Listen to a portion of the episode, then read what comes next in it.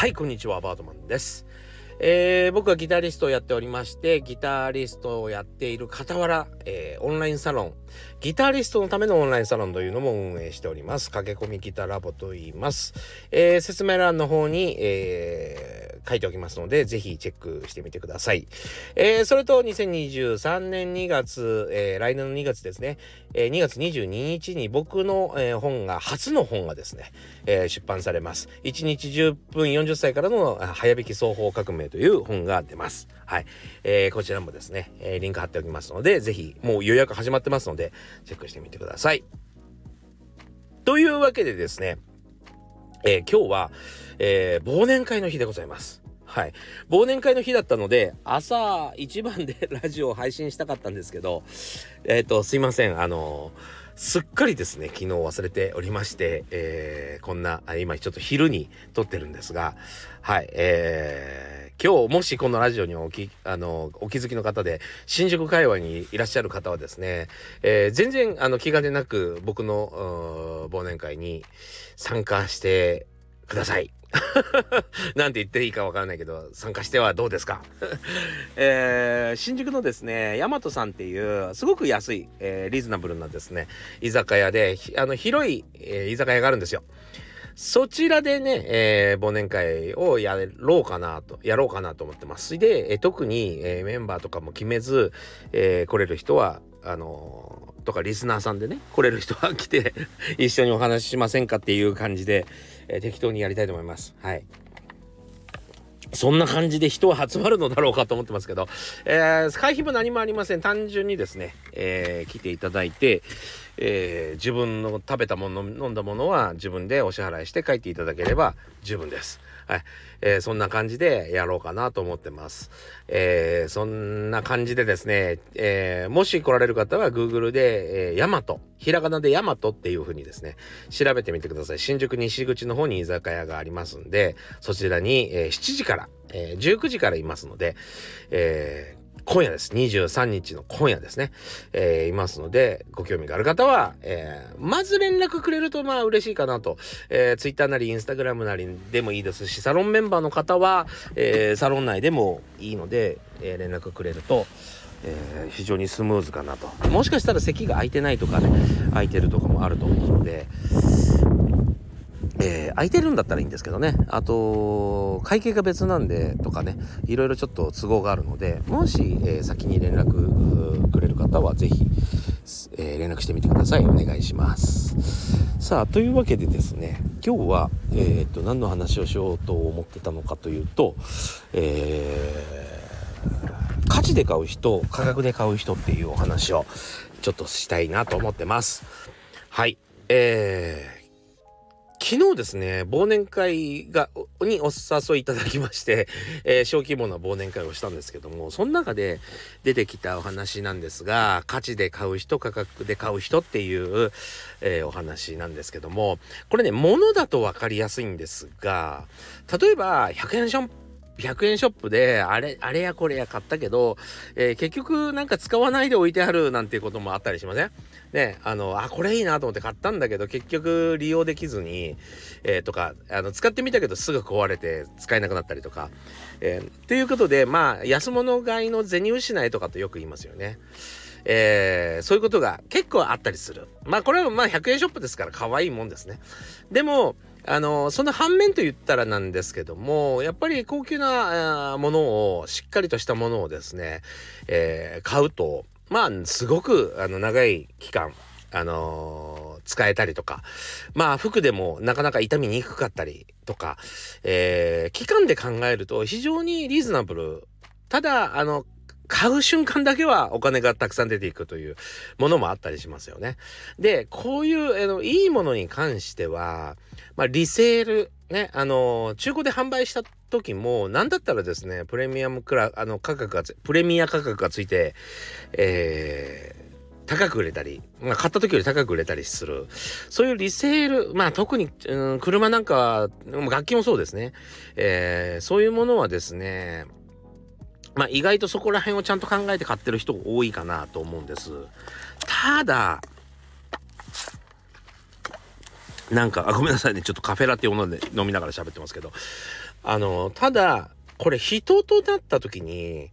あまりこう、できてない時があるかなと。特にですね、まあ、プロで仕事でやってる方は逆にこっちを大事にはしてると思うんですけど、アマチュアだとですね、アマチュアとかセミプロみたいな感じだと、なかなかそこまで手が伸びないのかなっていう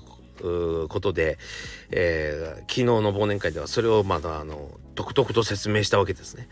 でどういうことかというと例えばあのみんな例えばなんかプロジェクトライブをするとかイベントをやるとかっていう時にはまあ自分が日頃稼いでるお金の中からいくら捻出できるかみたいなことから始まってしまう。でもあのー、まあ堅実であの悪くはないとは思うんです。もちろん。えー、ででもねやっぱりうーんより良いものをよりいい、えー、よりいい形でっていう風に考えるとというかね。例えば、えー、お店なんかそうですね。お店なんかっていうのはもちろんコンクリート打ちっぱなしで、ね、あの内装全くせずにお酒だけ提供してバーですっていうこともできるかもしれない。でもやっぱりほとんどのお店が内装をちゃんとやっていわゆるこれストアブランディングっていうふうに言われますけどもまあ内装をきれいにして、えー、要はうちの店は例えばあそうだなうーん、まあ、日本っぽい和和風の作りになってますよとか、そういういい雰囲気ですよとか、えー、スウェーデンっぽい、えー、ちょっと、えー、おしゃれなあ内装になってますよとかそのお酒飲んでても楽しい気分になるような内装になってたりとかね焼き鳥屋さんとかだと、えー、すごく和風になってたりとかあの美味しそうに感じるように、えー、視覚でも楽しませるようにしてたりするじゃないですか。でそれは、うん、先に何、えー、て言うのかなえー、お金を回収す外内装なんて先にお金を回収回収することなんかできませんよね、えー、食べ物と一緒に少しずつ、えー、1年2年かけてですね、え、お店とかはもう最初に借金ダンとして、え、あとはもう少しずつ返してあの、取り返していくような形になっていくわけですよでもあのアマチュアとかまあ、アマチュアって言うとちょっとあれだけど、ちょっと分かりやすいようにアマチュアって言いますね。アマチュアのイベントだと、あの自分の持ってるお金でしか考えないから、えー、ショー自体も小規模になり、えー、内容もちょっと中途半端になりがちお金もかけてないんで、えー、ちょっと学芸会っぽい感じになってしまったりとか、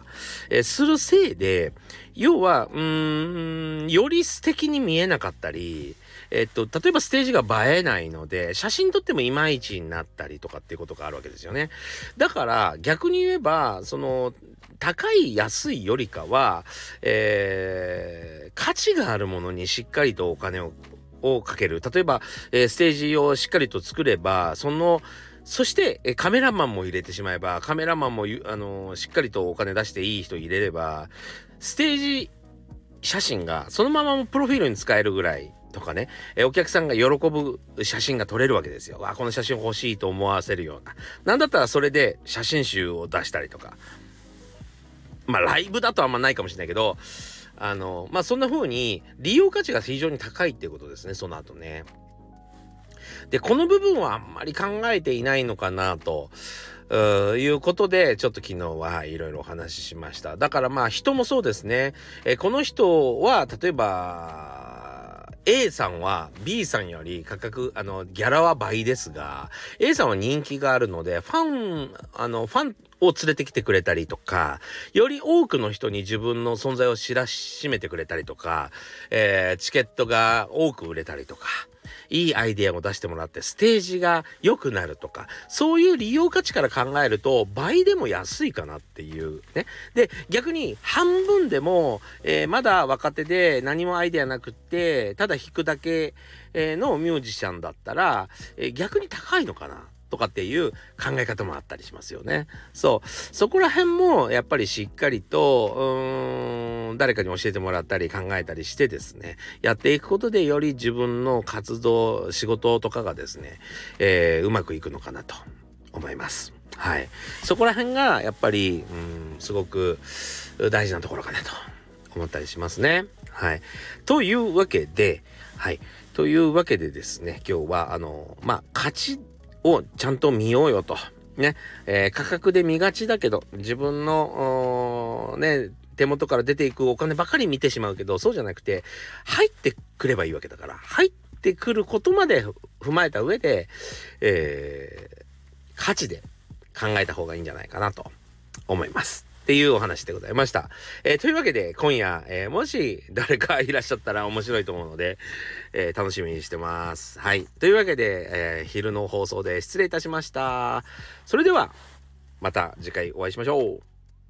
えそれから今夜お会いしましょう。